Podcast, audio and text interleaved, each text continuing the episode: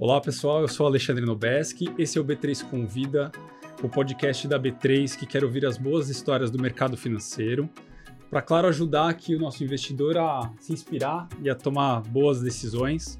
A gente começa hoje a segunda temporada do B3 Convida e a ideia aqui é trazer convidados que têm relações diferentes com o universo é, das finanças, dos investimentos.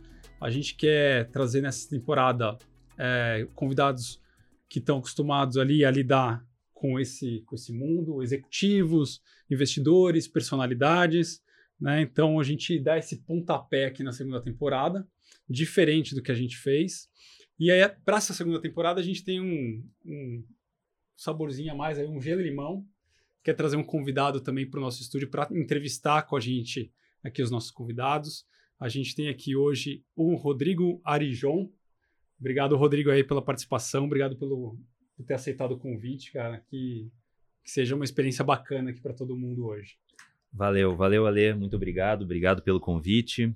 É, bom, para quem não me conhece, é, meu nome é Rodrigo Arijon, eu sou ator, comediante e, como a Ale disse, também sou gelo e limão, pelo jeito, né? Sou um saborzinho a mais. E, e eu tô aqui como um curioso realmente do mercado financeiro, né? É, eu acho que talvez como talvez boa parte das pessoas que, que vão estar escutando, né, vão, vão escutar esse podcast, é, é, muita gente não, não conhece direito, está começando a entrar no mercado, pessoal talvez que sempre pensa muito mais na renda fixa, e, e, e aí a, a, B3 né, oferece um, uma série de, de produtos de, de, renda variável, enfim, e também uma série de, de, de atividades, e inclusive de, educação financeira também, né? Para o pessoal conhecer. E, e, e, justamente, né, a gente vai falar com várias pessoas aqui que estão familiarizadas com, com uma série de siglas, né? Que parece que é um mundo mágico das siglas a aqui. A gente é bom nisso. Né? É. tem IPO, BDR, ETF, CEO, tem um monte de coisa. O pessoal não para de, de inventar essas combinações de letrinhas, né? Vai esgotar daqui a pouco. Mas, mas é isso, né, Ale? É, é, isso, cara. E assim, você falou num tema importante aí, CEO, né? E a gente fez a primeira temporada do B3 Convida focada demais no CEO. Isso. Bem focada. E a gente queria começar um pouquinho trazendo o espírito da primeira temporada. E a gente trouxe o CEO aqui de uma empresa, mas assim, quebraram o nosso galho aqui dessa vez. O pessoal na rede social pedia bastante entrevista com esse CEO. É mesmo? Pedia, cara. porque é isso. A gente entrevistava um monte de CEO de, de empresas ali listadas na bolsa e falavam, gente, quando vai chegar o CEO? Quando vai chegar esse CEO aqui? Quando vou entrevistar o CEO da B3? Então hoje a gente tem aqui o prazer de falar com o Gilson Finkelstein, CEO da B3. Obrigado, Gilson, aí pelo convite. Obrigado pelo tempo. A gente sabe que a sua agenda é tranquilinha. Você vem fácil, assim, numa boa. Achar tempo na sua agenda é tranquilo, mas Deu certo, conseguimos. Legal, Ale. Prazer estar aqui contigo, Rodrigo. Ale, para mim, uma grande honra abrir aí a segunda temporada do B3 Convida. É, tomara que a gente consiga falar bastante sobre a B3, sobre o mercado, sobre as siglas, né? E consiga esclarecer o máximo possível aqui dos assuntos que forem do interesse do, de todo mundo que está pedindo. Eu espero corresponder à altura. Tá pedindo, tá pedindo. Pede faz tempo e tem curiosidade para saber como é que é o seu dia a dia, querem saber o que, que você faz, para como é que você chega aqui, como é que é, como é, que é a sua rotina, é. enfim, como é que você investe. Tem um monte de pergunta aqui que a gente trouxe da, da turma, que a gente Boa. vai fazer. Que bom. É, vai ser bacana e espero que o pessoal também que esteja ouvindo, vendo e depois vendo ali é, o material nas nossas redes, é, aproveite também para para aprender ali junto com a gente aqui o que as lições aqui do seu da B3. Vamos lá, que seja divertido. É, com certeza. E inclusive é, falando né, nessa siglazinha, siglazinha não, siglazona, CEO, né? Hoje eu estava vindo para cá. Tem dois metros de altura. Dois não, metros? Não, não, quase. Quase. Bem menos, bem menos. Hoje mesmo, Gilson, eu estava né, vindo aqui para gravação, tive que deixar meu filho na, na casa da minha namorada, ele tem 11 anos, né? E, e, eu falei, ah, não, ele sabe que eu de vez em quando faço uns trabalhos aqui para B3, junto com a produtora e tudo mais. E eu falei, ah, eu tô indo fazer uma entrevista, vou, vou, vou lá na B3, vou entrevistar o CEO da B3. Você sabe o que é CEO? Aí ele falou, não, sei sim. Eu falei, ah, tá bom. Então, eu tô indo lá porque eu vou entrevistar o CEO da B3. Aí ele, o quê? Você vai entrevistar o CEO da B3? Eu falei, é, mas é uma coisa, vai ser um papo mais fluido, mais bate-papo tranquilão, quebrar o gelo, falar algumas coisas mais leves e tal. Ele, não, não, não. Mesmo assim, você está indo falar com o CEO da B3, pai. Nossa, o que, que é isso? Então agora acho que eu vou trazer essa curiosidade do meu filho e minha também. Como é que é ser o CEO da B3, Gilson? E como é que é o dia, o dia a dia do CEO da B3? Primeiro fica aqui o um reconhecimento de que você está ficando importante, hein, Rodrigo? Pô, maravilha, hein? Mas não é tanto assim.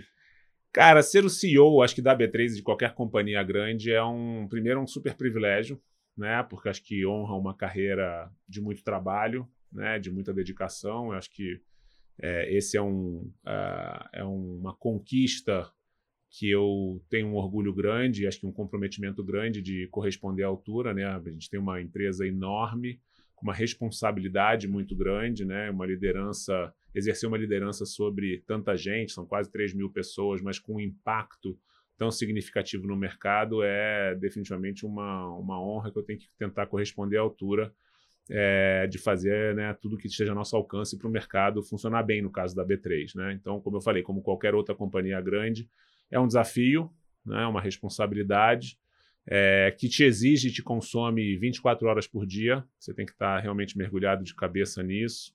É, mas é uma delícia, assim, para quem para quem gosta de trabalhar e para quem gosta de problema e para quem gosta de é, solucionar problemas e enfrentar é, é, enfrentá-los é realmente um, é uma super honra. E, e eu brinco que assim ser o CEO de qualquer companhia não é fácil, porque Ninguém chega para você e fala assim: olha, não venha amanhã, tira mais uma semana de férias, tá tudo bem. Para que você veio hoje? Não tem nada de problema. Só te trazem né, os pepinos grandes, os problemas. Para isso que tem chefe. Né? Exato. Então, é, o dia não é tão fácil, né? né? Quando você vai, vai vendo, as coisas vão é, acumulando. Mas, é como eu falei, acho que é um, uma honra e um orgulho grande poder liderar essa companhia que tem aí um papel super importante dentro do mercado de capitais.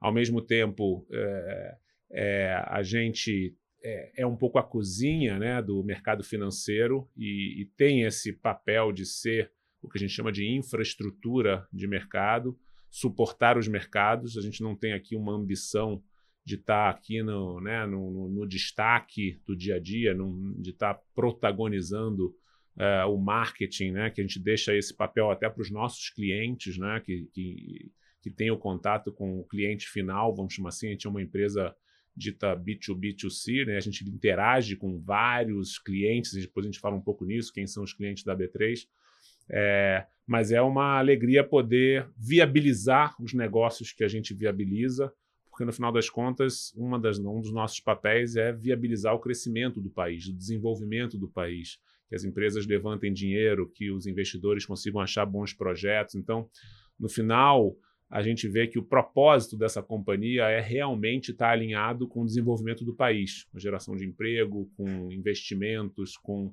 desenvolvimento, produção. Então, a gente está realmente embrenhado aqui na, nesse papel, né, fazendo o que a gente faz. Então, uma, uma honra ser o CEO da B3. O dia não é fácil, o dia é longo, começa bem cedo, termina bem tarde, é, envolve muita visita aos clientes, é uma agenda que eu faço questão de fazer, muita é, reunião, é, muita decisão, é, e é isso. E a gente vai se divertindo, né? Tentando fazer, tornar o dia leve e se divertir fazendo isso. Ué, é, você não dá para imaginar, não, cara. o Teams ali, ó, na, na, na, agenda do Teams, bicho, não tem espaço. É. Hoje você falou uma coisa legal que eu queria puxar aqui, que você falou que a B3 é meio que uma cozinha do mercado financeiro. Que acho que a cozinha, para quem cozinha, para quem já se aventurou na cozinha, sabe que a cozinha é o lugar onde as mágicas acontecem ali. Que você pega a cebola, o alho, o arroz, o feijão e transforma numa refeição ali completa, né? E acho que até para deixar claro o papel da B3 e para dar uma dimensão do que a gente faz. Né? Quando a gente fala de infraestrutura de mercado, tem muita gente que às vezes tem dificuldade de entender isso. Tem muita gente plugada aqui, né? Tem uhum. banco, tem corretora, tem é, outros clientes que vão né, além do mercado de bolsa, né? Tem o mercado de balcão que passa pela, pela B3 ali. Como é que. Conta um pouquinho ali para esclarecer um pouco assim, essa, essa cozinha da B3 está que, que, que, tem ali? Quais são os ingredientes, né? Quem que tá ali? Quem está operando? Como é que são... É um bom ponto para a gente começar. Ali. Assim, a gente primeiro é uma empresa de infraestrutura de mercado, como a gente falou. O que, que é isso? É uma empresa de tecnologia né, e serviços. Né? Então, esse é o nosso, talvez nossa melhor descrição. Né? A gente é uma empresa que une tecnologia e serviços para que o mercado financeiro possa funcionar. Você falou bem, a gente está embrenhado aqui em diversos né, universos de clientes, a gente chama de segmentos de clientes, e o objetivo é, é justamente viabilizar o funcionamento, o pleno funcionamento dos mercados. O que, que significa isso? Que boas empresas consigam levantar dinheiro para os seus projetos, que os investidores consigam achar bons produtos de investimento, sejam eles de renda fixa, renda variável, é, que as pessoas físicas consigam gerenciar né, seus portfólios, que uh, aqueles gestores de risco consigam mitigar os riscos. Então, a melhor é, conotação aqui que eu, que eu dou, assim, figura é, de linguagem, assim, a B3 é uma grande avenida que tenta juntar né, aqueles que precisam viabilizar bons projetos com aqueles que estejam disponíveis para financiar esses bons projetos. E aí você tem diversas atividades né, no entorno disso.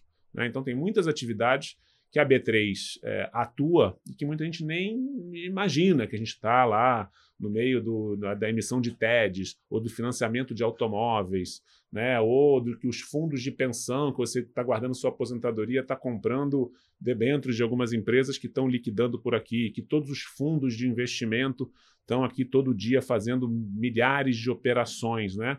Então, a gente é, atua em todas essas frentes, você falou bem, tem pessoa física, empresa, fundo de investimento, clientes estrangeiros que são donos de companhias brasileiras. A gente mesmo, a B3, é uma companhia que mais de 80% dos acionistas são investidores estrangeiros. É uma vitrine né, no país, no exterior, muitas vezes, que a gente tem tecnologia de ponta, a gente é do tamanho das grandes bolsas, né, a gente está entre as maiores, eh, seis maiores bolsas do mundo, em termos de valor de mercado a gente é reconhecido pela tecnologia, a gente é reconhecido é, pelos produtos. Então, tudo isso é muito legal e essa, é assim, esse funcionamento né, de toda essa cozinha, disponibilizando todos esses pratos, todos esses, é, todos esses menus de alternativas para o mercado, é o nosso é, grande, nossa grande função. Né? Então, acho que a gente, e a gente atua com muita seriedade nisso, porque a gente não pode parar. Né? Não tem essa de, ah, então tá, tá com crise, vamos fechar a bolsa. A bolsa tem uma função de ficar aberta, que é justamente para dar transparência né, para o mercado como um todo, para todos os agentes, de tudo que está acontecendo e de quais são os preços para que isso possa fluir melhor, né, para que toda a atividade financeira possa fluir melhor. Então, esse é um grande papel que a gente tem é, e uma responsabilidade grande da gente atuar uh, viabilizando tantos, tantos negócios e operações uh, no mercado brasileiro uh, como a gente faz hoje. E, e, uma curiosidade, ah, justamente aproveitando esse gancho da, né, que é uma cozinha e tudo mais, é, a, a, B3, pensando principalmente no aspecto de bolsa, né, não existe um, um, uma concorrência, pelo menos no Brasil, né? A bolsa é a bolsa do Brasil, correto? Uhum. Então, o, o, fato de, pelo menos aqui, né, quando é, no território nacional, não existe uma, uma concorrência, isso deixa a B3 numa posição confortável ou, na verdade, a concorrência existe, pensando como você havia mencionado a, as outras bolsas que, que tem mundo afora, a, o, o, mercado, quando vocês pensam, é sempre no contexto mais global. Com, como é que é Exatamente. essa relação com o termo concorrência? É, eu acho que já é uma realidade, Rodrigo. Sempre foi, a gente sempre trabalhou com a cabeça, uh, desde que a gente se tornou B3, de que apesar de não existir uma concorrente tão completa como a B3 é hoje no Brasil, a gente está inserido num cenário de competição global. Então, a gente não compete com uma bolsa tão completa como a B3 aqui no Brasil, mas a gente compete com as, as bolsas dos Estados Unidos, as bolsas da Europa. Se você é uma empresa, você pode listar suas ações no Brasil ou no exterior. Se você é um fundo de investimento, você pode fazer seus contratos futuros de dólar no Brasil ou no exterior, fazer hedge de juros. Então, assim, para todos os produtos que a gente trabalha hoje, tem algum tipo de competição ou alternativa que o investidor poderia ter é, em outra infraestrutura de mercado. Então, é, o fato de não ter ninguém tão completo não nos exime nem nos coloca em berço esplêndido. Muito pelo contrário. A gente tem aqui, acho que a obrigação de estar tá sempre levantando a barra e estar tá dando um nível de serviço muito bom para os nossos clientes. E a competição, ela é, vamos dizer assim, de, em, em outros mercados ou, em, ou, ou de ter uma bolsa por exemplo, no mercado de ações local, ela é uma questão de maturidade de mercado. À medida que o mercado for crescendo, vai ser natural você ter diversas ou outros negócios chegando no Brasil e complementando a oferta. Não vai ser fácil, porque a gente não vai deixar isso ser fácil. A gente tem esse mantra é, de tentar estar à frente do mercado, no sentido de é, tentar antecipar os produtos que o mercado é, precisa, tentar ter um nível de serviço bom. É, e eu acho que esse é o, o, objetivo, né, o que nos estimula. Mas, definitivamente, a gente está inserido num mercado de competição global e isso nos dá uma responsabilidade grande de é, tentar é, sempre surpreender nossos clientes positivamente. E a gente está correndo atrás para cada vez melhorar mais essa percepção por parte dos clientes. É muito legal esse ponto que você falou de, de bolsa, de ser a bolsa do Brasil. Porque a B3 é nova, né, Justo? Tem cinco anos, está tá fazendo cinco é, anos, né? Uma empresa centenária, né? Porque data centenária, de 1890, é. a B3, né? As primeiras Isso. bolsas de ações no Brasil consolidaram. A Bolsa de Futuros, que é dos anos 80, a BMF, a CETIP, que também foi nas, nasceu nos anos 80, mas todas essas empresas se juntaram em 2017, estamos fazendo cinco anos agora, em final de março de 22. É isso aí. Então a gente completa cinco anos com todo esse legado que é muito legal, né? Porque tem praticamente boa parte da história financeira e propriamente do desenvolvimento de, do, do, econômico do país, de São Paulo, tem muita história aqui. E tem muita gente ainda que tem dúvidas, Gilson. Eu queria até você, como você acompanha a fusão? Você já era um cara de mercado, você trabalha na né, da CETIP, você tá, acompanha muito de perto isso aqui. E acho que é legal contar um pouco sobre as mudanças que a B3 é, passou não só no, na entrega né, do que mudou, que a gente vê que mudou mesmo para fora, porque tem mais gente investindo, mudou completamente a dinâmica do mercado, mas um pouco de olhar de dentro. Como é que você percebeu tudo isso depois da fusão?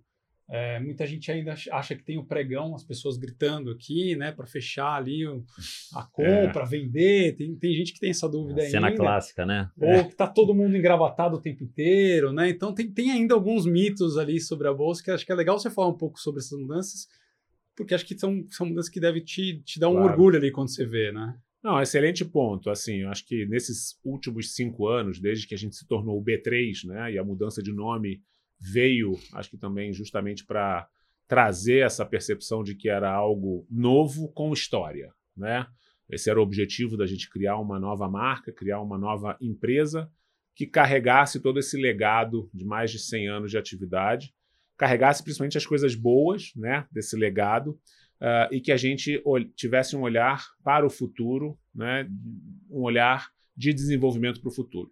E, eu, e a gente passou por uma jornada aqui, uma transformação cultural grande nos últimos cinco anos, justamente para preservar as coisas boas, como eu falei, que eram principalmente, acho que o lado, esse olhar né, de empresa é, resiliente, que a gente chama, é um termo difícil, né, um, não, é, não é sigla, mas é um termo né, de, dessa segurança operacional, dessa é, confiança que o mercado tem de que as coisas ali dentro funcionam. Ah, as coisas estão com a bolsa, então vai funcionar, vai liquidar, vai abrir, vai abrir no horário, vai fechar, vai funcionar. Eu tenho confiança de mandar meu dinheiro, eu sei que as coisas vão é, é, ser bem tratadas, né? Não é um cara que ninguém conhece, que eu, eu tenho insegurança de operar. Então, essa segurança operacional uh, era importante, com um olhar, vamos chamar assim, de cliente, né? um olhar é, que, os, que o cliente é, tem uma, uma, um protagonismo né? e, um, e um, é, uma atenção especial dentro daquilo que a gente faz, né? que a gente estivesse preocupado com isso.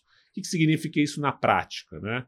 É, você juntar esses grandes pilares dos nossos valores, que é segurança, resiliência operacional, com o olhar no cliente, dentro de um ambiente legal, um ambiente que as pessoas possam se desenvolver, é, que antecipe as tendências de mercado, sejam elas de tecnologia, sejam essas de produtos, né? É, dentro é, de um conceito, como eu falei antes, de é, o Brasil tem um mercado de capitais relativamente sofisticado, porém um pouco atrasado quando comparado aos grandes centros né, é, globais Porém, foi um dos poucos mercados emergentes que conseguiu manter um mercado relevante de capitais, não exportou seus mercados para Nova York, para Londres. Então, a gente é um dos poucos países que tem uma relevância ainda, mesmo sendo um mercado emergente, de que as coisas no Brasil é, são importantes, né? o setor financeiro é importante, e que a gente viabilize isso, né? a B3 viabilize Sim. isso. Então, é, a gente tem uma, é, uma felicidade de ter feito essa transformação cultural, de ter trabalhado desde temas como é, a flexibilidade no trabalho para os nossos funcionários antes da pandemia. A gente estava preparado para o trabalho remoto, então a gente está saindo aí de dois anos de pandemia. Isso já fazia parte da nossa cultura, né? Jornada flexível, trabalho híbrido, Uh, desenvolvimento de produto, quer dizer, você olhar para frente naquilo que você precisa desenvolver e tentar se antecipar às necessidades. Não é simples, não é fácil, porque lida com tecnologia, lida com todo o mercado implementar esse tipo de produto. E esse olhar né, da inovação, da tecnologia, do que está mudando, que é o que a gente sempre está né, tá vendo em toda, em toda a parte. Então, essa, isso que a gente chama de transformação cultural foi o que a gente viveu nos últimos anos e realmente estamos felizes, mas acho que é um contínuo. A gente não pode parar porque esse mundo está em constante transformação. Você então falou é... um negócio bom que é a transformação cultural tem impacto no negócio, né? E tem, tem, tem um mito ali, né? Que às vezes as pessoas deixam a cultura da empresa para um segundo plano, né? E a gente fez, acabou fazendo o contrário aqui na B3, né? Total, acho que a gente tem, tem a cultura, ela é, ela é que carrega a companhia, né? Ela é o, um pouco do, do DNA né? do, da companhia. Então, a gente... É, não foi fácil né? você trazer é, essa, esse projeto logo na largada, e, e, juntar três companhias diferentes, né, sob uma nova liderança e tentar fazer um projeto de cultura é bastante desafiador. Mas hoje, olhando para trás, depois de cinco anos, é muito gratificante a gente ver que a gente está sedimentando esta cultura que a gente desenhou cinco anos atrás e não tem mais aquela coisa quando você faz é, uma fusão desse tamanho, né, de várias companhias, do tipo, ah, eu venho dessa companhia A, e aí é um tipo de cultura, eu venho dessa companhia B. Então hoje já está tudo é, uma simbiose grande, assim. A Sim. gente não tem mais, ah, eu fui da empresa tal, fui da empresa tal, eu entrei depois da B3 ser formada, e acho que hoje a gente já tem essa coisa mais uniforme do tipo, ah, a gente é B3. Né? E isso dá um prazer grande de escutar né, do nosso grupo de funcionários de que, puxa, eu sou B3, eu não sou BMF, eu não sou Bovespa, eu não sou CETI, sou B3. E acho que está todo mundo no mesmo barco, isso é bastante gratificante. Como, com um olhar assim para dentro de CEO, é, fico bastante feliz com isso. É uma baita conquista. E, e com o perdão do, da brincadeira aqui, é, na junção das empresas no início, né, para a criação da B3, houve um choque de cultura, por assim dizer? Bastante, enorme, Rodrigo, porque assim, o grande choque, assim, a gente vem, essa companhia, ela nasceu o que a gente chama mutualizada. Era uma companhia que pertencia aos participantes do mercado. Talvez uma boa analogia seja, era um pouco um centro de custo, uma... Uma espécie uma... de uma cooperativa, faz sentido Quase pensar assim? Isso, Quase é. isso. Uma cooperativa ou uma associação, talvez fosse a melhor forma da gente é, enxergar. Então, é, essa transformação desse DNA de associação, de uma coisa um pouco mais burocrática, uma coisa do tipo do olhar, olhar mais para dentro, uh, ah, para uma companhia que olhasse para fora, que olhasse para o cliente, que priorizasse de acordo com o que os clientes queriam. É, não foi fácil. Não foi fácil. Definitivamente foi bastante desafiador e eu acho que esse era é, essa transformação de um DNA é, mais rígido, hierárquico, uh, é, menos inovador, é, mais é, com, uma, com um olhar quase como um regulador do mercado e menos como uma companhia, era o nosso grande desafio. Apesar das companhias que é, compõem a B3 já terem, é, já, já tinham passado por isso há quase é, 10 anos antes da, da operação uh, de junção, a gente ainda carregava traços dessa associação. E a gente precisava cumprir o nosso papel de. Eu sempre gosto de dar essa, essa figura, que assim, a gente é uma empresa que está no meio do caminho entre o, o mercado, os clientes e o regulador. E a gente faz esse papel de um pouco de filtro, de viabilizador. Então, essa jornada aqui de deixar o pêndulo bem equilibrado entre regulador, mercado, uh, desenvolvendo as nossas atividades, garantindo que os produtos estejam disponíveis, não foi fácil. Foi bastante desafiador. O mas... papel de filho do meio aí não é moleza, não. É, é. mas foi. Acho que tem sido é, muito bacana como os nossos, como o nosso grupo né, de funcionários é, comprou o projeto e acho que sem eles a gente não conseguiria estar é, tá onde a gente está. Então isso foi muito bacana. É, é, é mudança grande, cara. Cultura, assim, a gente que está aqui, enfim, eu sou do time B3, a gente percebe muito essa como isso vai pegando velocidade, né? As pessoas que vão entrando novas, elas vão entrando, vão, vão é. captando isso. Então a cultura já está bem arraigada. É bem, é bem interessante ver. Cultura é um negócio bem, como o Gilson falou, é, é difícil de implementar, né? Depende tudo, vai tudo aí é. dentro, desde a forma de vestir, você mencionou é, rodas de negociação de gente engravatado. Essa era essa é. companhia aqui há talvez 15 anos atrás. Fisicamente aqui embaixo, no pregão, brigando, às vezes saindo pela praça. E hoje em dia é tudo digital. Hoje em dia a gente também não precisa mais usar gravata, pode vir trabalhar de bermuda, pode ter horário flexível.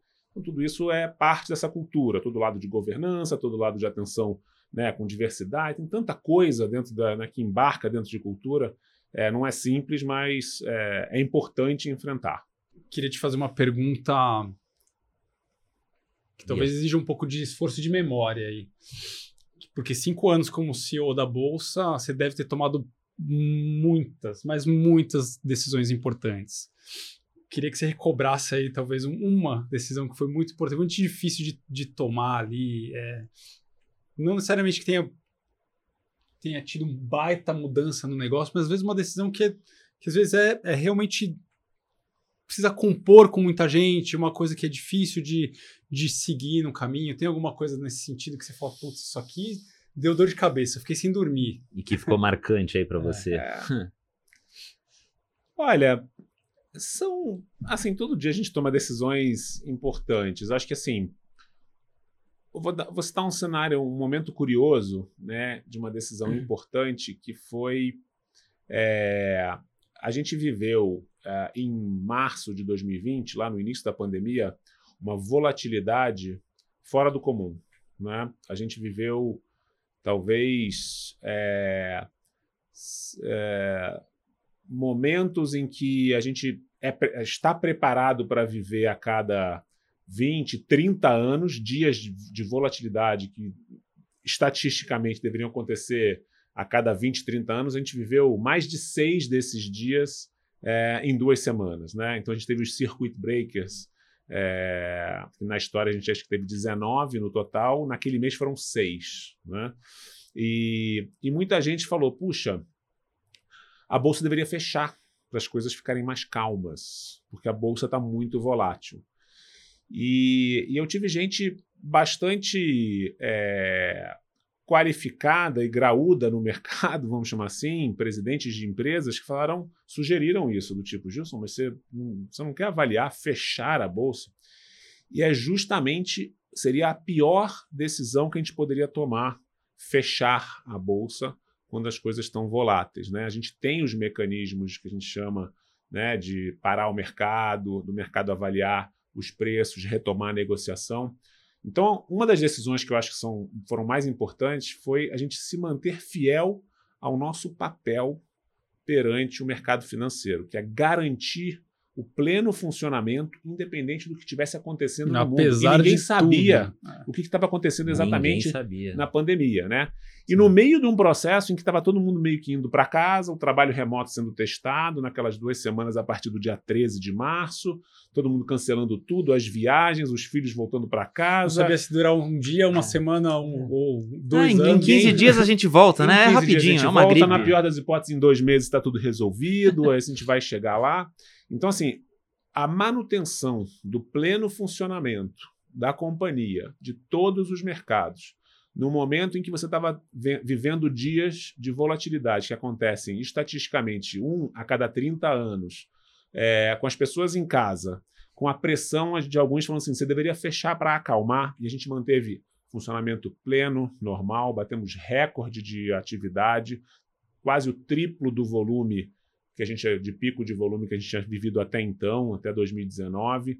E tudo isso, então, é, era muito desafiador. Então, esta decisão de manter o funcionamento, os mercados irem se ajustando, achando os seus pontos de equilíbrio, é, garantiu é, o pleno funcionamento da economia no limite. Né? E, a, e essa é uma das nossas funções. Se as pessoas não têm uma referência de preço, por mais difícil que seja que esteja caindo tal papel, ou que o dólar esteja subindo, ou que a volatilidade está extrema, é muito melhor que você tenha os mercados funcionando e que a, e que a fluidez do mercado é, se ajuste com o tempo do que você deixar o mercado cego. Então, aquela decisão talvez tenha sido uma das decisões mais importantes, vamos falar assim, operacionais é, vividas aí nos é últimos é cinco anos. Decisão, e é normal, a gente já é. tinha alguma escola, a gente é escolado em crise, né? A gente não pode dizer que crise é uma surpresa. O Brasil é um país tranquilo. A certeza que a gente tem é que não foi a última, né? É, e que terão, né, teremos outras, é, e que acho que isso faz parte. Mas naquela intensidade, eu espero que a gente não volte a viver é, tão cedo, porque é muito desafiador. Já tem um rito, né? A gente já sabe como fazer. É, eu cito a curiosidade de que a primeira delas que a gente viveu já como B3 veio um mês depois da gente criar a B3, ou dois meses, né, em maio de 17, teve uma grande volatilidade também. E a gente já vem, então a gente já, já tem essa experiência e sabe lidar bem com isso. Aliás, a companhia lida bastante bem, né? É, o time, a equipe tem um senso de urgência e uma responsabilidade grande e sabe da importância desta companhia nesses momentos. Então, um orgulho grande também desse time que suportou tudo isso com cabeça erguida no meio desse dessa incerteza do que era essa pandemia. Pancadaria.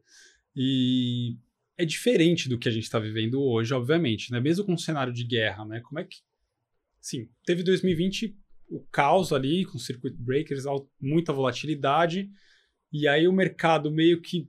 2021 foi um mercado bem. Se a gente olha para os números da B3, ele é um mercado é um, é um, é um ano bem curioso, né? Com recorde de IPOs, isso. Sim. Foram 46, se não me engano, com volume de captado de negócios grande.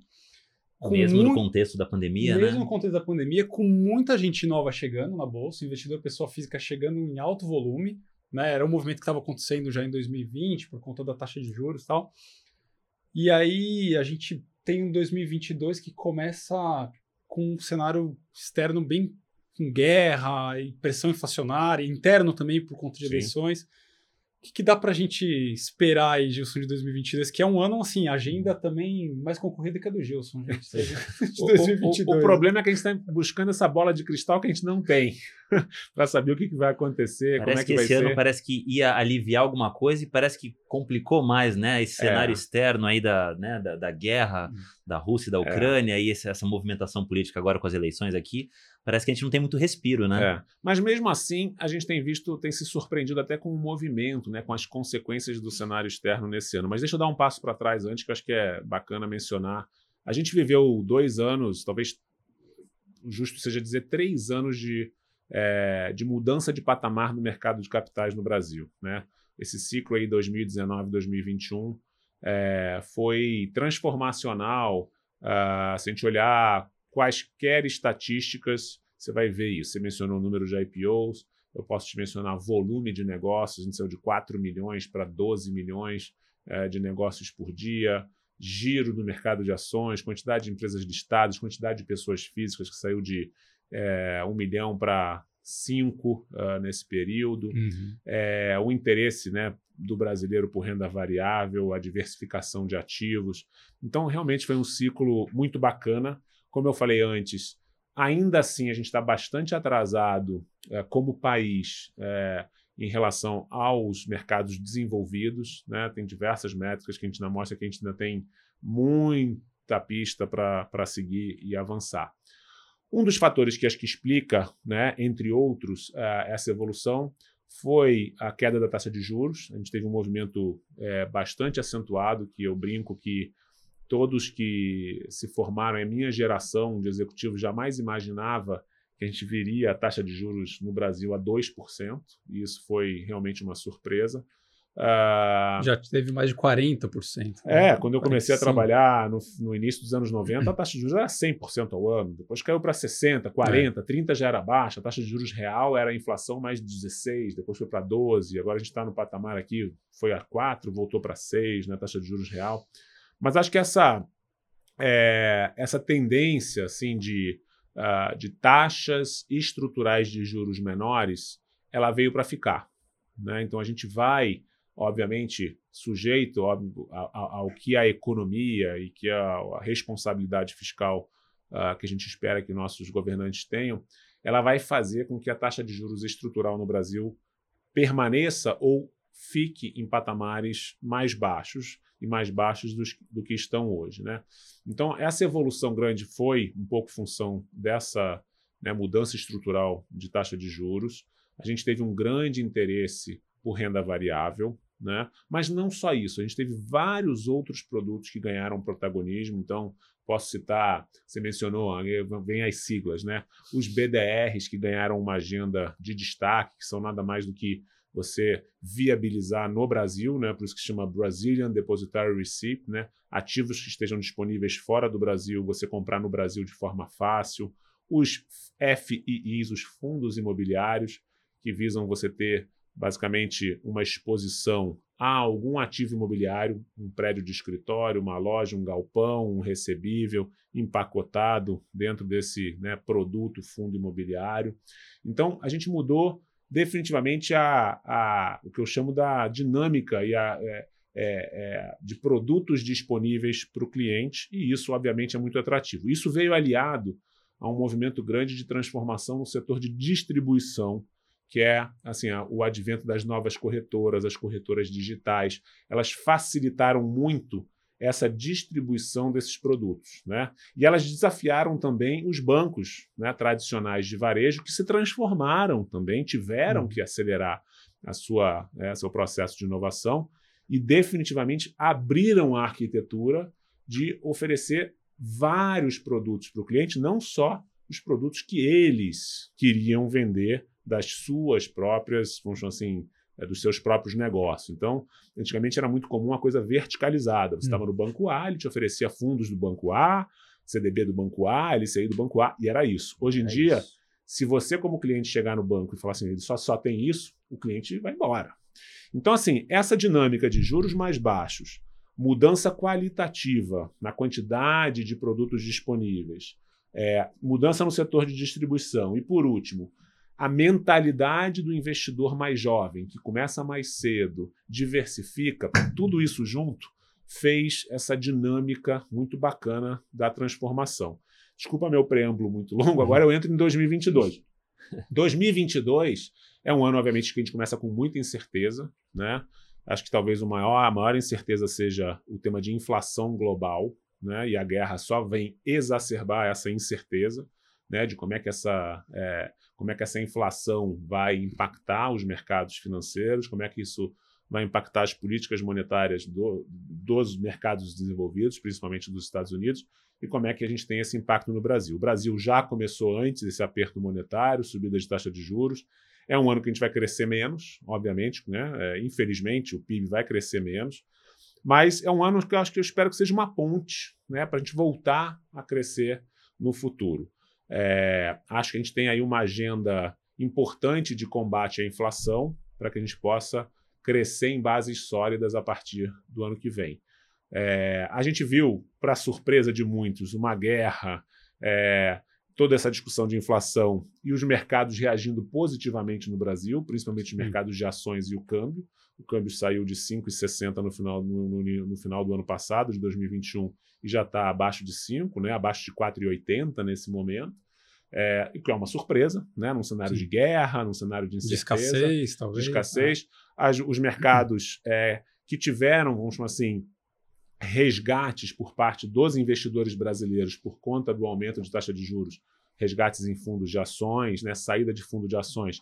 A gente teve uma entrada forte de investidor estrangeiro, porque o Brasil ficou relativamente barato. O Brasil é uma economia que, né, que tem empresas de commodities, empresas financeiras, as ditas empresas de, é, é, de valor. Né? Normalmente o, o mercado faz uma, uma, diferenciação entre empresas de valor e empresas de crescimento. O Brasil tem muitos, muito boas empresas de valor, é, então a gente teve esse fluxo de estrangeiro. A gente ficou barato, então Sim. o estrangeiro veio com força para o Brasil.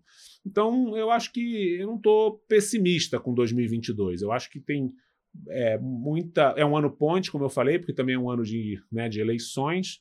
Mas se a gente fizer essa transição direitinho, a gente continua né, o ciclo 19-21 volta em 2023. É um ano que vai ter menos IPOs, certamente, vão ser operações.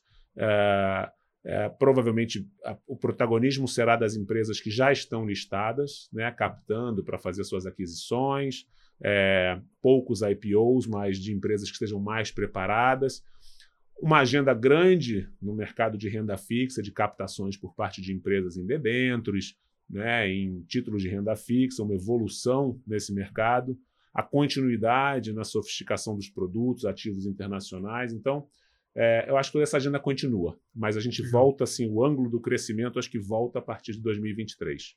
É, o bom bem. que tem uma base que está feita, né, que está pronta ali, né? E o investidor, tá ali, está menos, é, ele está menos é, arisco, acho que ele está aberto e ele entende mais, né? Eu cito uma entrevista que eu dei em 2020, que é, em abril de 2020 eu fui entrevistado e falou: Ah, então a agenda desse ano era de ter muitos IPOs. Você acha que vai ter muitos IPOs? Eu falei: Olha, eu acho que não vai ter mais nenhum, porque a gente estava no olho do furacão. Uhum. Acabou que o segundo semestre de 2020, acho que a gente teve 30 IPOs. Então uhum. o mercado te surpreende, é. né? Normalmente. Então, eu acho que o investidor ele está mais acostumado ou ele está mais aberto e entendendo que a dinâmica é essa.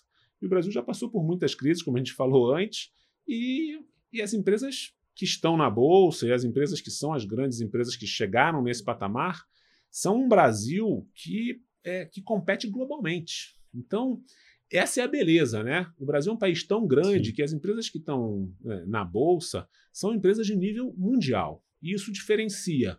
É, ainda são poucas as empresas, infelizmente, acho que a gente tem esse desafio de. Né, eu sempre menciono alguns benchmarks, né, na, você tem 8 mil empresas listadas na China, 9 mil nos Estados Unidos, só tem 400 no Brasil. É muito pouco, óbvio, a economia. Normalmente eu gosto sempre da métrica de que eles são seis, os Estados Unidos é sempre seis vezes maior que o Brasil, seis a sete vezes maior em tudo. Número de veículos, renda, Sim. número de empresas. Mas se você pegar o 400 multiplicar por 6 ou por 7, quer dizer, eles deveriam ter 3 mil. Então, se a gente pegar um 9 mil deles e dividir, a gente deveria ter no mínimo mil empresas listadas. Sim. Então, isso mostra o potencial. E a gente tem bons empreendedores, tem bons negócios. A gente só precisa fazer essa jornada e tirar esse, esse atraso que a gente tem aqui como, como mercado. A gente vai fazer. E, e aproveitando, você mencionou né, que teve uma. Não só modernização, mas o, o, mercado mudou, como você disse, as corretoras digitais, aí os bancos tiveram que, que, que, se adaptar a essa realidade, oferecer produtos que antes não, não, não fazia parte da, da carteira própria deles, né, do, do, dos produtos a serem ofertados. É, com esse cenário, aí é, aí nos últimos anos surgiu um, um, outro tipo de produto, um asset, não sei qual é a melhor palavra, que, que, são as criptomoedas, né? As criptomoedas surgiram, é uma coisa que não existia, chamam de moeda, mas acaba sendo é, é, um, é uma... E conquistando o é, investidor assim. É, e, e seduzindo, porque parece, né? Aqueles ganhos absurdos, ou né? Quem, quem é, qual vai ser a próxima moeda que vai ter, vai ter aquele estouro e tudo mais? Ser um milionário. Exatamente. e aí, como é que você, Gilson, vê essa questão das criptomoedas nos últimos anos e como a B3 se insere nesse contexto? Ah, essa é excelente pergunta, Rodrigo. É, eu fico bem incomodado com essa com essa visão assim do tipo de quem quer ser um milionário, essa promessa excessiva, seja na criptomoeda ou qualquer outro produto. Né? Não existe aqui um produto é, que torne você milionário da noite para o dia. Então, eu não chove, acredito nisso. Chove isso na internet, né? É, eu acho que isso é uma, é uma preocupação que eu tenho. É, independente de gostar ou não de criptomoeda como reserva de valor, é, é, não é uma agenda legal, não é uma agenda honesta com o investidor, então isso me preocupa, né? Agora, tem um lado sedutor que você falou, que eu acho que é, é, é, é bem bacana, de que há demanda por este tipo de ativo, né? Então, é, ele tem ganhado protagonismo, né? por isso que a B3 resolveu é, disponibilizar para os investidores vários produtos ligados a criptoativos uh, nos últimos meses e tem uma agenda para continuar oferecendo exposição a esses produtos. Né? É, a gente já tem ETFs, né, que são fundos listados em bolsa, que você pode comprar e está exposto ao preço né, ou de uma cesta de ativos cripto, ou do Bitcoin, ou de uma outra moeda, ou de empresas que estão expostas no metaverso. Tem vários é, é, ETFs que já estão listados e outros que virão. Uh, você tem essa, essa. A gente tem a intenção de lançar um futuro de criptoativo ou de futuro de Bitcoin, está definindo. Isso deve ser lançado no segundo semestre desse ano, similar ao que a gente tem no contrato futuro de Ibovespa, contrato futuro de dólar. A gente quer lançar um futuro de Bitcoin. E, e a gente tem uma iniciativa de lançar, vamos assim, um, produtos é, de ativos digitais, é, é, tentar trazer a B3 para este mundo de ativos digitais, com serviços como custódia, liquidação, desenvolver infraestrutura, disponibilizar é, a negociação de produtos de cripto para as corretoras. Então, a gente tem uma, um investimento que a gente está fazendo numa, vamos assim, numa, no, num novo negócio, que é a B3 Ativos Digitais, para tentar endereçar as demandas que o mercado tenha por ativos digitais e acompanhar esta essa evolução. Acho que tem um lado bacana da tecnologia, né, da tecnologia de, de cripto. É, ainda é uma tecnologia que precisa de aprimoramento né, para ganhar volumetria. É, a gente sabe que todas essas ditas bolsas de cripto não são bolsas, porque elas não funcionam como bolsas, elas são, na verdade, corretoras de criptoativo. É, é muito caro operar por diversas métricas, seja o custo direto de operar, seja o resgate da moeda, seja o bid offer, que a gente chama o custo de liquidez, é, a não fungibilidade de contratos, você ter que depositar margem ou ter que né, não poder comprar numa e vender noutra. Então, são várias corretoras isoladas. Acho que esse universo vai mudar muito na forma como ele vai é, é, ser organizado no mercado. E é natural que, à medida que ele vai evoluindo, que vai tendo regulação. Ele é um mercado ainda desregulado. O que eu chamo com isso? Você não tem regra. Quando você é uma bolsa, é, e não vamos confundir isso com lavagem de dinheiro, isso é básico, isso é a lei. Né? Você não deveria fazer nenhuma uhum. atividade que você viabilizasse lavagem de dinheiro ou que viabilizasse qualquer atividade ilícita. O que eu estou falando de regulação é, quando você é bolsa, você tem que obedecer a regras. Né? Se o Rodrigo chegou antes que o Alexandre para tradear o dólar futuro, você tem que ser atendido antes. Né? A sua ordem tem que estar num livro central, tem que ter uma transparência de preço. É, você não pode estar sujeito a alguém não te atender se você estiver dentro desse livro central, formação de preço, divulgação de informação, dados. Então, quando você é bolsa, você tem é, é, obrigatoriamente uma série de regras a cumprir que você não tem nessas corretoras de cripto. Então, é natural que esses mundos se aproximem e por isso que a bolsa também precisa se aproximar deste mundo. Mas ainda tem muita água é, para rolar embaixo desse, dessa ponte. Vamos e a gente vai estar tá com essa agenda. É inevitável que a B3 é, atue né, como infraestrutura também de criptoativos. Não é uma bolsa de, de cripto, não é uma bolsa de cripto a gente ainda não está neste estágio de maturidade. Mas, por exemplo, o futuro uh, de Bitcoin, por exemplo, que a gente está trabalhando e pretende lançar no segundo semestre, ele é igual, é um valor mobiliário como qualquer outro. Uhum. E aí regulado, né, um produto regulado, com as mesmas regras de bolsa, no qual o investidor está, na minha visão, é, embaixo do guarda-chuva regulatório mais protegido, com regras, e você dá a chance, por exemplo, de um fundo de pensão ou de um fundo ter uma exposição àquele ativo que hoje ele não teria numa corretora de cripto, porque ele não tem a, até ele tem o receio de, puxa, será que eu vou mandar meu dinheiro para lá? Será que vai cair?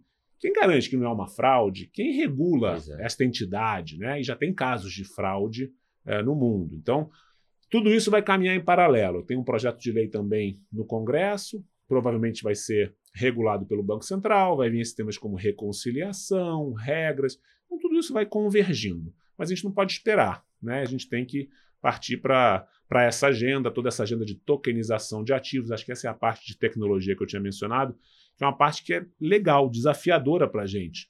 Tudo que puder facilitar a, vamos assim, a, a, a, negociação de ativos que são custosos para o investidor negociar, seja um imóvel, seja é, enfim, qualquer ativo que hoje tenha, puxa, ela tem um custo aqui muito grande, é difícil negociar, se você puder digitalizar esse, esse, esse ativo, vai facilitar a negociação. Então, esse conceito de você é, de finanças descentralizadas, né, ele é muito, muito interessante de você simplificar a negociação de um ativo. Então, puxa, será que eu consigo dividir um imóvel em partes, cada um ter um pedaço, e isso ser negociado né, numa, numa infraestrutura e não com aqueles contratos onerosos, custosos e etc. Então, é, esse conceito é muito legal. Esse desafio é bastante bacana para a gente olhar para o futuro. Né? Legal. E aí a B3 está criando uma frente dessa para essa estrutura, né? Estamos trabalhando nisso. É isso, Estamos né? trabalhando em, É. em produtos, vamos chamar assim, é, a gente chamou de B3 ativos digitais. Uhum. E, e a gente está definindo a atuação, a área de atuação. Esse é, vamos chamar assim, o que a gente chama de iniciativas embaixo do guarda-chuva ainda não regulado. É, e, obviamente, a gente tem que sempre discutir com o regulador, porque a gente é regulado pelo, pela CVM e pelo Banco Central. E a gente tem os, os- as decisões, vamos chamar assim, que já estão acontecendo do guarda-chuva regulado, que são os ETFs, que já estão disponíveis para negociação, os, é, os derivativos de balcão ou COIs, né? São as- as notas estruturadas, né? certificados de operação estruturada, que os corretores já distribuem, bancos já distribuem, já podem ser registrados aqui. É, o futuro de cripto, que virá no segundo semestre, tudo isso já é, é, realidade, vamos chamar assim, dentro do guarda-chuva da infraestrutura tradicional. Então, a gente está tentando conciliar esses dois mundos e avançar nessa agenda. Agora, com o cuidado né, de tentar coibir esse tipo de visão de que a criptomoeda vai, você deix- vai deixar você bilionário de um dia para o outro, que é justamente o que a gente eh, não gosta nessa discussão toda de reserva de valor. É isso, é que o investidor que é o menos sofisticado caia nesse tipo de armadilha e acabe enganado né, de que pode ficar rico eh, nessa, nessa É, discussão. com certeza, pois é. Tem que, tem que tomar cuidado, porque e é até uma falta de, é, de educação financeira, né? De, de, de, de conseguir, eu diria farejar, mas de perceber é, que as coisas não funcionam assim, né? De, de essa- esses, esses efeitos milagrosos, digamos assim, de um, de um investimento assim, né? E esse. Vou, vou- vou engatar um outro assunto aqui, que é o tema de educação financeira, né? Que acho que o Rodrigo está trazendo, que é, é, esse advento da gente ter, ter multiplicado por quase cinco aqui o número de investidores em renda variável, nos traz um pouco dessa obrigação e preocupação. Obrigação no sentido de ajudar o investidor na jornada de educação financeira. Né? Então, a gente tem um hub de educação aqui na B3, que a gente se preocupa muito em é, disponibilizar, é um conceito de ser uma coisa mais pública, né, de que bom conteúdo tem que ser compartilhado. A gente tem o nosso conteúdo, mas tem muita gente no mercado que tem bom conteúdo, então esse hub nasceu dessa visão de falar assim, puxa, a B3 tem credibilidade, mas tem muita gente que produz bons conteúdos. Vamos disponibilizar bons conteúdos e trilhas para aqueles que queiram aprender. Então, o Hub de Educação é justamente com essa visão de tentar dar uma, uma janela, uma porta de entrada para aqueles que queiram estudar. Tem muitas no mercado, nossa não é a única, mas é um, um jeito da B3 também atender esse público novo, que está investindo mais cedo, mais jovem, diversificando. É, eu brinco que nossos pais, nossos avós iam na agência bancária, só iam, né? é, só tinham aquela alternativa. Hoje em dia, tira o celular, abre uma conta digital, tem as informações, então é, a gente tem que ajudar os investidores nessa jornada. Então, o Hub de Educação está lá para isso, justamente dele saber diferenciar e se adequar ao seu perfil, ao aquilo que ele quer experimentar mais. E acho que isso é, é, é uma, uma obrigação nossa, assim, que a gente tem feito com bastante seriedade e vai continuar né, investindo nesse lado É. de educação financeira. De graça, viu, Rodrigo? De, graça, cursos É, gratuitos. Tá? é, Você que está graça. investindo aí, É, Eu tô começando e eu. Não, eu tô, eu tô, eu tô namorando a ideia de começar a seguir as trilhas ali do, do, do B3 Educação ali. É, eu, você tem um filho de 11, eu tenho um de 13 que está também é, é, super interessado né, em educação e eu vejo como a gente é, precisa avançar nessa discussão. Por exemplo, a gente aprende tanta coisa na escola, né, que, puxa, não é tão, né, que a gente Só não usa, usa, na né? escola, só usa na escola. É, eu nem vou Exato, citar é. qualquer matéria, mas só usa na escola e, e, puxa, a educação financeira é um tema tão importante, né? Então a gente tem que Pra vida, né? estimular esses jovens a, a- e, e- e dado que eles estão na internet o dia inteiro, né, não tira eles da, da internet e, e falar, ah, vai estudar. Outro dia até minha meu, minha, minha filha que tem 11 também, igual você, perguntou, ah, o que, que é o tesouro direto, né? Ela ela ela, ela gostou da palavra tesouro, né? E ela falou, puxa, E é direto? é, Melhor não, ainda. se eu vou Não direto precisa- pro tesouro, Não preciso até o fim do arco-íris, tá? E ela viu que é um produto que é operacionalizado pela B3 e ela perguntou, pai, mas que, que- explica o que que é o Tesouro Direto. Eu achei muito legal, Ah. porque assim, é, é aí que você vai trazendo essa nova geração, né, antecipando essas discussões que são muito importantes, né, de discussão de como juntar dinheiro, como guardar, como investir. Então é, é muito legal que a gente tenha essa geração online e esse conteúdo disponível lá. É muito legal. Pô, você trocou um tema, eu vou entrar nesse tema aqui, cara. Tava mais pra frente, mas vou entrar. É, então. Ah, vou entrar. Vamos lá. Ele falou, tá falando de investimento, falando da filha, foi 11 anos. Eu queria saber, o Gilson, quando você teve o primeiro salário ali, que você recebeu o primeiro salário, o que, que você fez com esse dinheiro? Já guardou?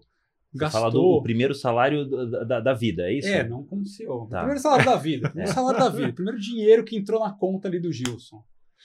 Olha, Você já tinha essa ideia meio de já, já guardar? Já, como, é, que- como é que era? Era, era meio da.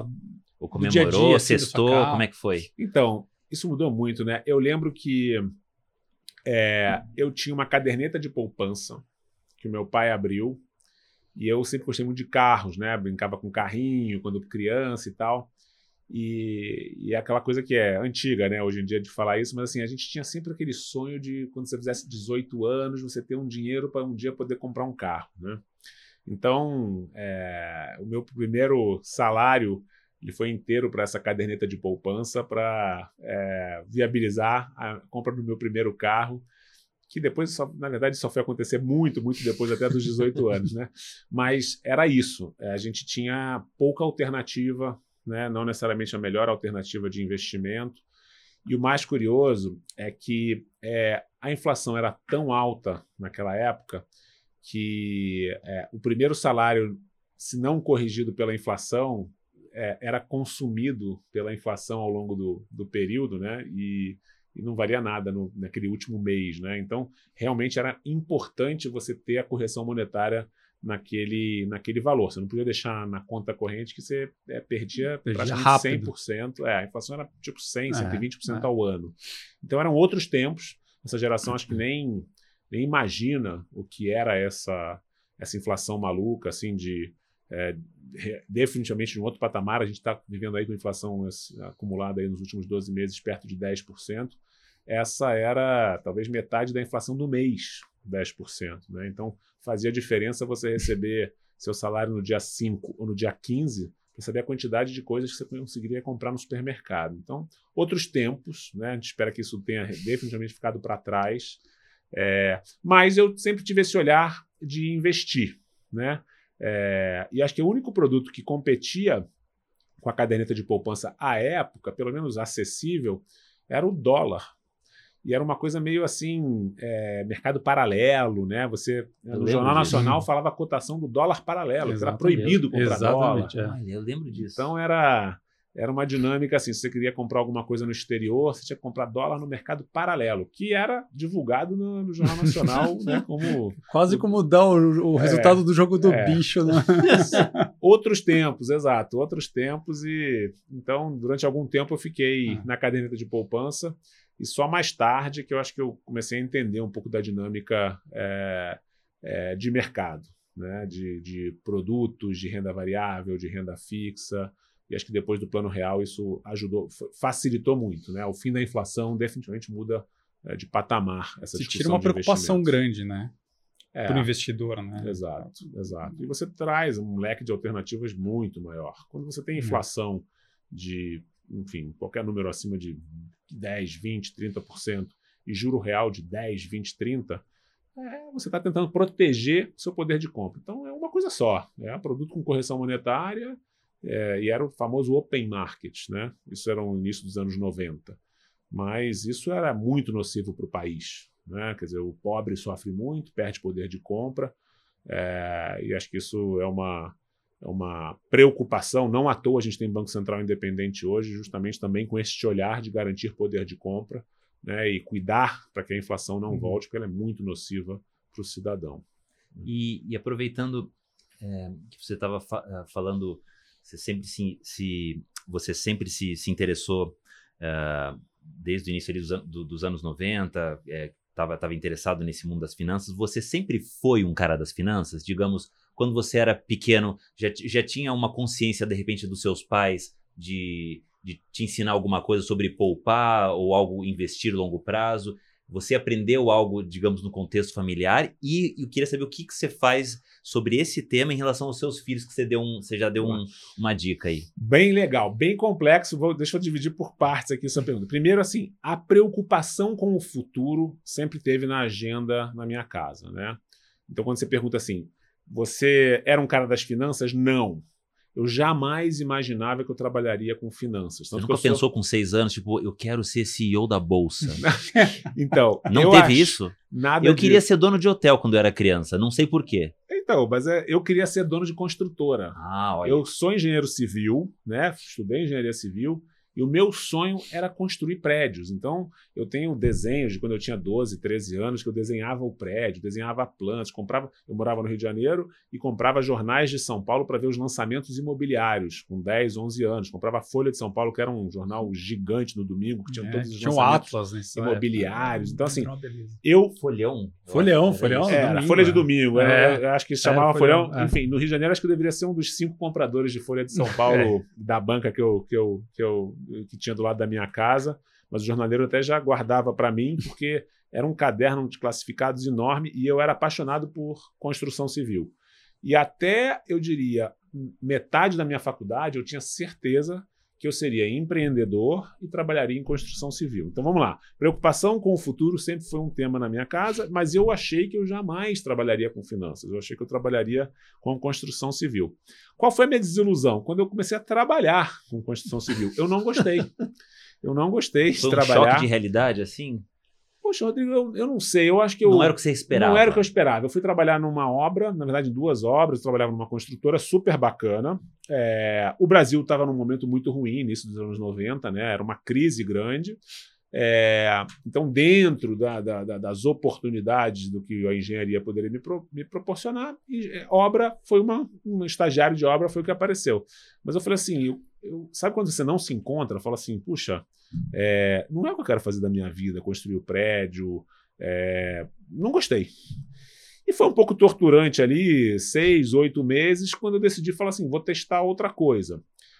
E aí, não sei se sorte ou azar, o fato do país estar em crise e não ter oportunidades em outras áreas de engenharia civil, por exemplo, não tinha é, até é, naquele momento eu aventei e falar, puxa, mas será que seria legal trabalhar numa obra de grande porte, uhum. numa construção de um aeroporto? Não tinha. No Brasil não tinha nenhuma construção de aeroporto. Até aventei, será que vale a pena mudar de estado?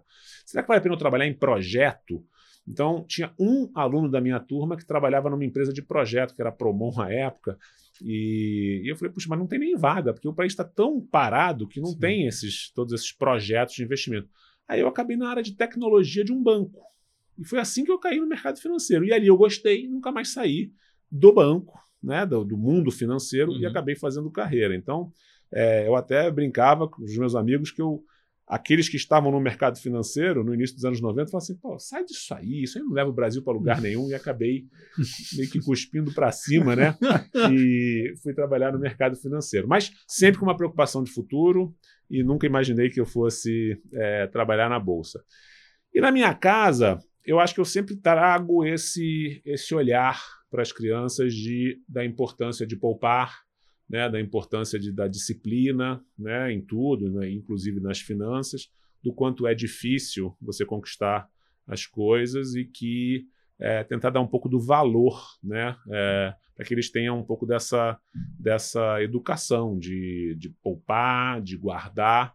Então, os dois né, já têm, mesmo aos 11 e 13, é, já tem conta corrente, já estão investindo, já estão é, é, cientes aqui da importância né, de guardar. De começar cedo. De né? começar cedo. É, então, estou tentando dar esse, esse passo a passo com eles, começando com renda fixa.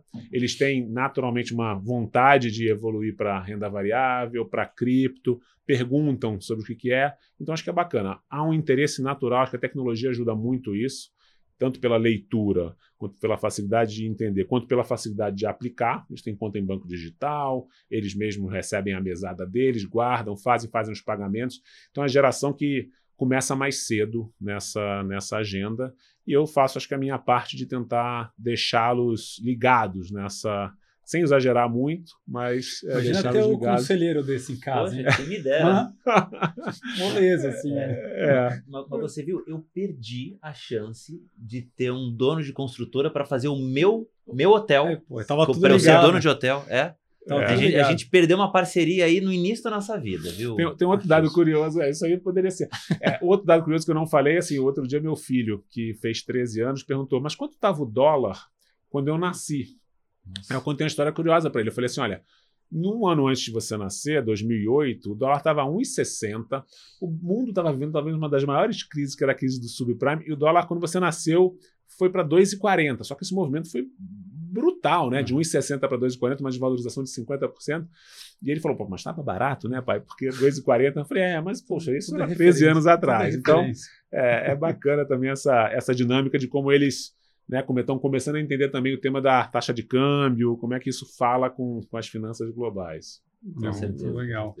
Ô Gilson, como é que, acho que uma das curiosidades que sempre aparece para a gente, quando fala, a gente abre as redes sociais e, e, e fala que vai fazer caixinha de pergunta para a liderança, vem a pergunta, de, tem uma curiosidade de saber como que você investe, Gilson. Como é que é Obviamente que você não vai dar sua carteira aqui, né? A gente quer Ou só. Pode dar também. Eu, eu ficaria não, mas... muito feliz de saber a carteira do Gilson. Olha, vamos lá. Eu, é, eu me defino como um investidor arrojado, tá? Não sou um investidor é, tão conservador assim. Trabalhei a vida inteira, quase mais de 20 anos em mesas de operação, então eu tenho um apetite para risco e para volatilidade grande. Né? Então, esse não é um, um perfil tão usual. É, e então, assim, eu tenho é, o que eu acho um apetite de risco grande. Até 2015, eu acho, praticamente toda a minha carteira de investimentos era renda fixa, com exceção talvez da parcela em renda variável que era é, atrelada à minha remuneração no lugar que eu estava trabalhando, normalmente em bancos, né? Porque você recebia ações do banco eu nunca tinha nenhum interesse de comprar nada de renda variável além daquilo que eu recebia do próprio empregador. E era totalmente em renda fixa. De 2015 para cá, eu diria que eu definitivamente mudei muito, assim como brasileiro, né? Eu diversifiquei a carteira. Hoje eu tenho um equilíbrio muito maior entre renda fixa, é, renda variável, fundos imobiliários, BDRs. Acho que eu tenho uma, um portfólio bem mais balanceado e que me dá um conforto de é, ter essa, esse, fazer esse rebalanceamento de tempos em tempos. Eu, eu, eu costumo experimentar muito. É, normalmente começo com valores pequenos para sabe entender o produto. É, é, até uma forma de me manter atualizado, né? Porque tem tanto produto disponível que eu gosto de ter assim um pouco dessa né, de estar tá aberto a esse tipo de, é, de inovação. Então, eu diria que a minha carteira é diferente da, das carteiras médias, pela é uma carteira arrojada, tem bastante renda variável. Obviamente, sou um grande investidor de B3, é, sou um grande fã dessa companhia, obviamente, é, mas invisto em várias outras, uh, outras uh, empresas, invisto em vários fundos de investimento também para entender até a dinâmica e ler bastante sobre isso. Te, quando você coloca né? Dizem que o órgão mais sensível do ser humano é o bolso. Né? Então, quando você coloca seu dinheiro em alguma coisa, você fica atento, você vê, você lê. Ah. Então, isso é uma disciplina ah. que a gente tem que ter de quando vai investindo também, de saber ir comprando e, e conhecendo. E, eventualmente, sair de um produto. Eu não tenho a ilusão também de que eu vou acertar sempre. É, quando eu tenho é, uma, uma visão muito clara, aí eu é aí que eu talvez demonstre o arrojo de ir mais é, agressivo em, alguma, né, em algum produto.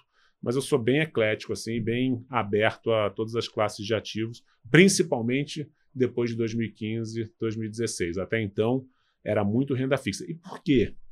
Porque o juro real era muito alto. Então, assim, definitivamente, quando. E aí, voltando à nossa conversa anterior, quando o juro real é tão alto que você não precisa fazer nada para você receber inflação mais 7, 8, 9, 10. Sem risco. Não né? justifica Tranquilo. você é, sair, vamos chamar assim, dos produtos com liquidez, com remuneração. Então, esse é um, vamos chamar assim, um legado que o Brasil definitivamente tem que deixar para trás. Né?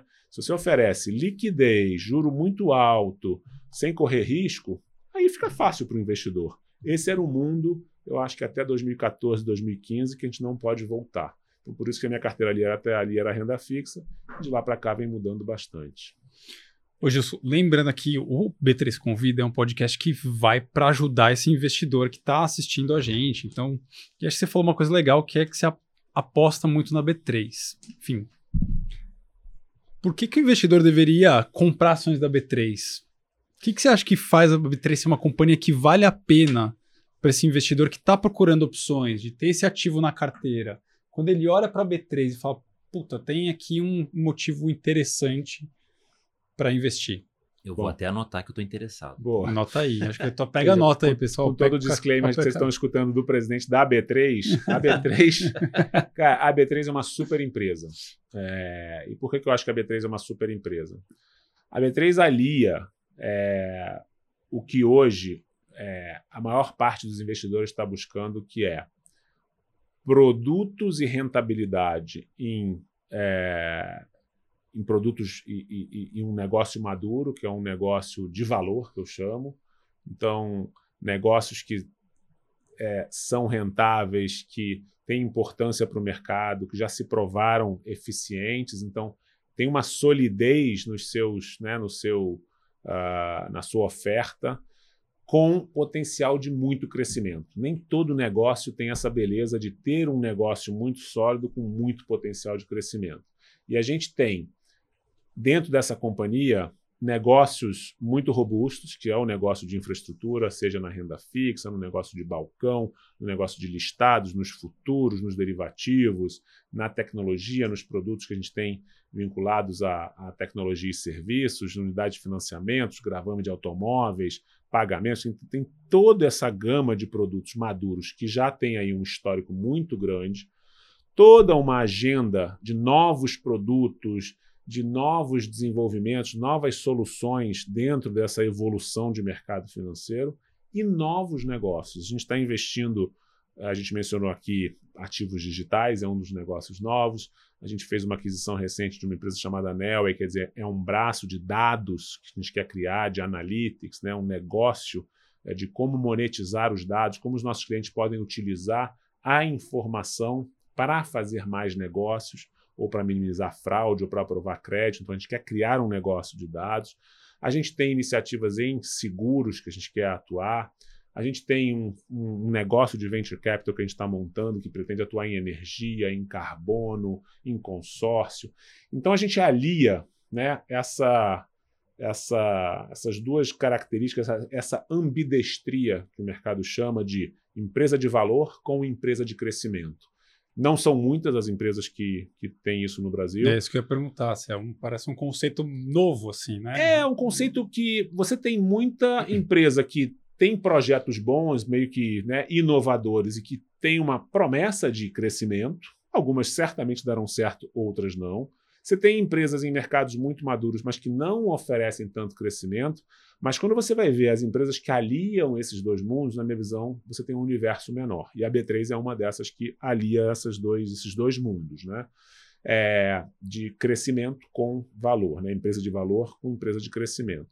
A gente também é uma empresa que gera muito caixa, então a gente paga um bom dividendo, né? então é sempre bom é, você receber né, o dividendo ao longo do tempo. A gente não tem uma necessidade muito grande de reter este caixa, então a nossa política de, de dividendos é de retornar, né, de payout, que a gente chama de devolução do dinheiro para acionista, ela é bastante agressiva, então esse dinheiro volta ou através de dividendos ou através de recompra de ações. Isso é bom, né, porque é uma empresa que gera, né, retorna para o acionista ao longo do tempo. É, e é um negócio importante, né? E mais do que isso, ele é um negócio que, apesar dele ter essa visão de que a gente é muito exposto ao ciclo, né? Puxa, então se a bolsa vai bem, a B3 vai bem. A verdade é que a gente pode ir bem em qualquer cenário. Então, isso é uma diferença da B3. Quer dizer, ah, esse ano a bolsa talvez não seja o melhor ativo, né? Ou não esteja tão, né? É, no, no, não seja o ó do Borogodó aí do, né, do mercado uhum. financeiro, mas a gente tem vários outros negócios que vão bem, negócio de renda fixa, dados. Então, assim, quando você olha, poucas empresas são essas empresas que é, têm essa é, combinação de receitas que faz com que a gente esteja bem quando o ciclo é muito positivo, mas também vai bem, porque a gente tem outra boa parte dos nossos negócios que vão bem quando o ciclo não está tão positivo. Então, é, isso faz da B3 uma empresa realmente única e, e um bom investimento. Eu Legal. recomendo. Mas, enfim, de, de, novo, um disclaimer de que sou eu, né? Que estou aqui na B3 e, Mas obviamente... o pessoal queria saber de você, pô. É isso, eles vivem perguntando. Anotou aí? É, e, a empresa é uma, e a B3 é uma empresa é, com capital pulverizado, né? Então, Sim. Eu acho que um tema importante para mencionar é um tema que a gente né, cada vez está mais em voga, que é o tema ISD, né, que é o tema de uhum. governança. Começa com governança. B3, ela é, vamos chamar assim, a, a, a, a, matriarca do tema de governança, né? A gente é a grande guardiã do tema de governança e isso não é só é, da gente para fora. A gente também pratica isso porque a gente é uma empresa sem controlador. Então, o que, que significa isso? Que a B3 não tem um dono. O dono da B3 são os acionistas, ela tem capital pulverizado. Uhum. A gente tem hoje 80% dos acionistas estrangeiros, 20% dos acionistas brasileiros. Ninguém vota com mais do que 7% nas assembleias. Então, a gente tem uma preocupação e um olhar né, de que o conselho de administração representa esses acionistas e tem uma governança, uma transparência na gestão, transparência nos números, um tratamento aos minoritários, tudo isso levado muito a sério. Né? Então, a governança é realmente.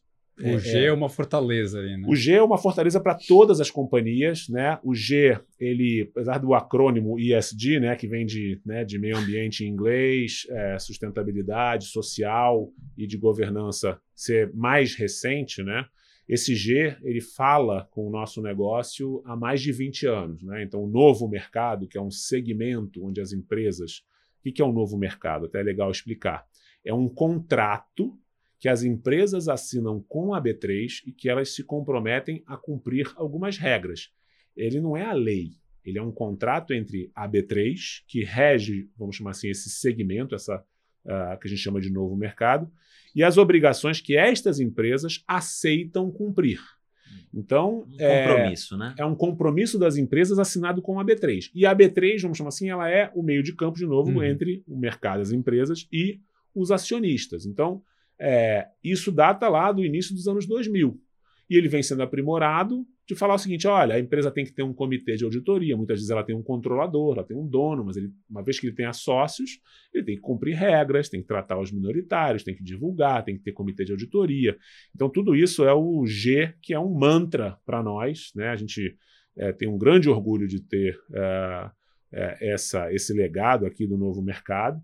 E acho que hoje em dia né, isso evoluiu para toda essa agenda ampla ESG, que é que no final das contas ela pode ser traduzida como uma grande agenda de fazer a coisa certa, seja na governança, seja no lado social, seja no lado de sustentabilidade, de tratar as pessoas, de a tratar a diversidade, de tratar a sociedade e de tratar o meio ambiente. Então, no fundo, essa agenda ISD, que começou para a gente com governança, evoluiu para faça o certo. E é, hoje, uma condição.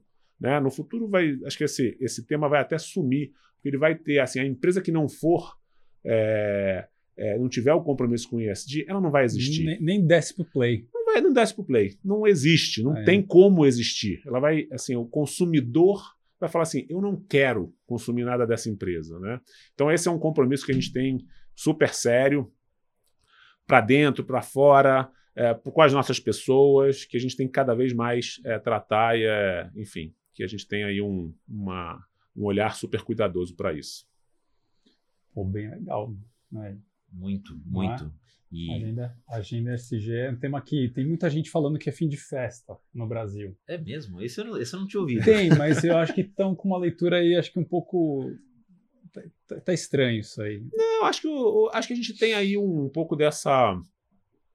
Veja, o Brasil ele tem grandes diferenciais, mas a gente às vezes é, paga um preço por coisas, né?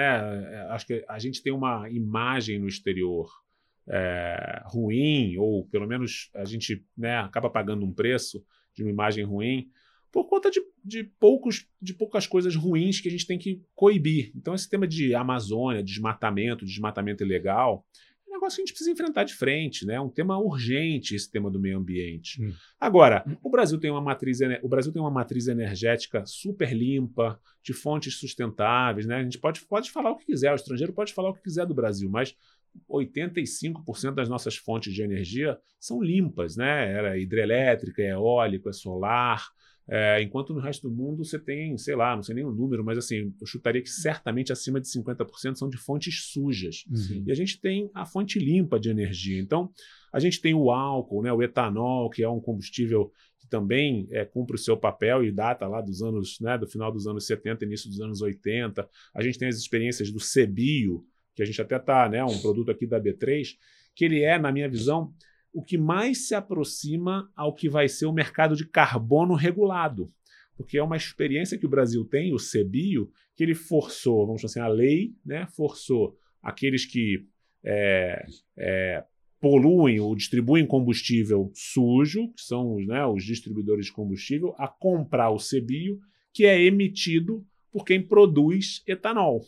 Então é uma mini experiência que vai ser o futuro do mercado de carbono. Alguns vão ser obrigados a consumir é, e comprar aquele carbono, né? É, porque eles, de alguma forma, poluem o meio ambiente, e aqueles que contribuem com o meio ambiente vão receber aquele crédito. A gente tem esse. É, é mais um exemplo é, bacana. E tudo que está na nossa agenda, né? Está começando os índices, a gente percebe uma preocupação as, das empresas com o tema do meio ambiente, a gente reformulou recentemente o EASY. Uhum. Pô, a gente nunca teve tanto interessado nessa agenda, é um selo né, para a empresa participar é, do EASY, desses índices de, meio, de, de, de sustentabilidade. A gente mesmo emitiu como companhia um, uma dívida com compromissos né, sociais de mulheres em liderança e de fazer um índice é, de, de é, de, que tem que observar é, mulheres em cargos de liderança e, e, e, criação desse, né, desse índice de performance de indicadores de diversidade. Então, essa é uma agenda muito legal é, que a gente, é, no Brasil, que a gente precisa é, dar protagonismo para a gente reverter essa imagem que a gente tem ruim no exterior. Né? Bom, você falou aí do, do tema ESG, que é, enfim, qual, qual, é o nosso papel, enfim, que a gente tem um papel de estar tá próximo das empresas, Rodrigo, aqui, que eu, como o Justo comentou ali, de como é que a gente atua para dar regras, ou regras não, mas diretrizes de governança, mas também tem um papel de estar tá junto e ajudando essas empresas numa jornada de, de evolução ali de, de ESG, né, que é um papel super importante que a gente tem aqui, além de fazer o dever de casa, né? Então, Justo citou agora sobre emissão do título eh, internacional de dívida, que está atrelado à meta de diversidade, está atrelado à criação de um índice também que olha para a diversidade. Mas tem uma coisa que é legal da B3 aqui, que é um papel social, que, uhum. que muitas vezes as pessoas não sabem, né? Just tem um, a B3 tem um braço social que atua fortemente na, na comunidade e ela tem um papel ali bem relevante que está ligado com uma coisa que é é muito do legado da B3, né? Que é uma parte de educação, né? A Exato. gente atua muito na educação financeira, mas também numa outra parte de educação. Conta um pouquinho para quem não conhece, Gilson, essa, essa atuação é. da B3 social. Então, parte do ISD também, né? Do S, né? Desse olhar social e esse, vamos assim, esse retorno para a sociedade. A B3 há muitos anos tem né, esse braço da B3 social.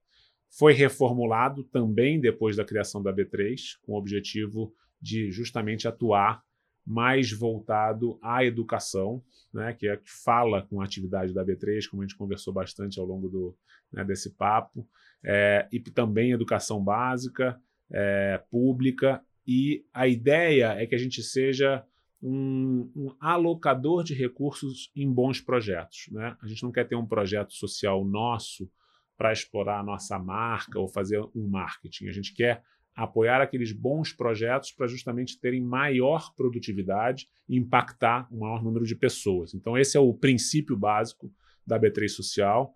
Ele tem hoje um orçamento anual uh, de 50 milhões de reais, então ele é um orçamento significativo. É, a gente, em 2020 e 2021, também teve um olhar de alocar parte desses recursos na emergência de saúde, né, dado o que a gente viveu de pandemia, então a gente pôde atuar muito rapidamente em diversos projetos de compra de respirador, por exemplo, ajudar uh, na frente assim de combate né, à pandemia para salvar vidas, e obviamente a gente desviou um pouco o rumo. E a gente agora está voltando né, um pouco para a nossa origem, que é a educação, através da alocação uh, de recursos em é, diversos projetos de educação básica. Né? Então, a gente atua no Brasil inteiro, né? tem um time justamente é, selecionando esses projetos, interagindo com aqueles que conduzem e, e com um olhar é, de. Não é um olhar só de entregar o dinheiro e, ok, fizemos a nossa parte. É um olhar de ajudar essas instituições a evoluir, a ajudar essas instituições a serem mais bem geridas, né, a impactar mais pessoas. Uhum. Então, esse é o olhar da B3 Social, certamente com viés de alta. Nossa intenção é aumentar uh, os recursos ao longo do tempo. Né? A gente tem, uh, vamos chamar assim, a, a, a, vontade de que isso seja perene. Né? E acho que um sonho também da gente conseguir, em algum momento, impactar as empresas que estão listadas na B3 para também terem esse olhar para a sociedade. Né? Então, acho que esse a B3 tem muito esse papel, né, que a gente conversou aqui, de indutora de mercado. Então, a gente falou muito da governança, que vem lá de mais de 20 anos atrás. A gente também tem esse papel, por exemplo, na diversidade e também nesse olhar social. Então, aqui vem esse, essa frente, assim, B3 como indutora de boas práticas. É, é, é mais uma dessas frentes, é a B3 Social, que dá um orgulho grande da gente ter e, e avançar. Conta com uh, um grupo, inclusive, de uh, dentro desse comitê financeiro, um grupo de ex-corretores que nos ajuda nesse projeto, que é um olhar, vamos chamar assim, de, do passado, né, de desse, disso aqui ser é, eternizado. Então, é bacana que junta diferentes gerações né, com esse propósito de fazer o bem. Legal. E aí? Mais uma, mais uma curiosidade aí? Mais uma curiosidade? Eu tenho uma para encerrar. Ah, então manda, manda a sua, então eu gosto de perguntar sempre as pessoas que elas estão lendo. Eu hum. sempre gosto de saber o que elas estão lendo. Assim, eu tenho uma curiosidade, assim, eu vejo alguém carregando um livro, já vou lá e deixa, deixa eu ver. O que, que você está lendo aí, Gilson? Ou, ou, que livro que é indispensável para o investidor também conhecer um pouco sobre eu até fiz recentemente uma lista dos 10 livros. Verdade, Depois eu vou te mandar. Verdade, assim, verdade. tem 10 livros a gente vai botar, pode, pode botar, botar, na tela, link. assim, no link. no link. da descrição. É, boa, 10 boa. livros para investidor começando, Isso. investidor médio. Legal. Tem livros muito bacanas. É, é, eu acho que assim, tem muitos livros legais de mercado que falam sobre crise. Na crise, você aprende muito, e muito mais de quando as coisas vão bem. Né? Então, essa lição é, vale para tudo, vale para né, a vida profissional é, e vale para leitura também. Não à toa, eu estou lendo um livro de crise, né?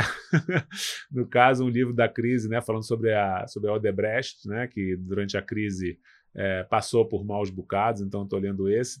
Leio normalmente é, muitas biografias também, então até comprei é, novos livros de, de, né, de biografias para ler. Então, assim, eu sempre revezo um livro assim meio de, de mercado e um livro um pouco mais light. Eu gosto Mas muito de não histórias. Ficção. Não, não ficção. ficção. Não sou um grande é, fã de ficção.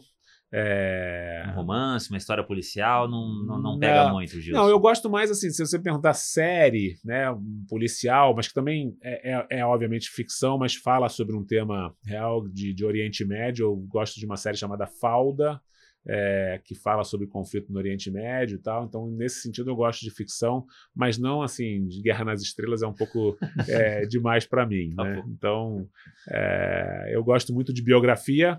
É, sugiro normalmente livros é, e de crise, que acho que crise, crise, traz muita cicatriz, traz muito aprendizado. Né? Quando as coisas vão bem, até dei os exemplos lá de, né, dos circuit breakers que a gente conversou aqui. É, a crise ensina muito. Né? As, eu, eu costumo dizer que É, Uh, você se torna experiente justamente quando você é, passa por várias crises e vai lembrando as coisas erradas que você fez. Né? Isso vai dando cicatriz. Normalmente, a pessoa bem-sucedida vai esquecendo as coisas, é, as várias vitórias, que são mais do que derrotas, ao longo da carreira. Mas a crise, ou aquela coisa que você fez errado, para não falar o termo, né?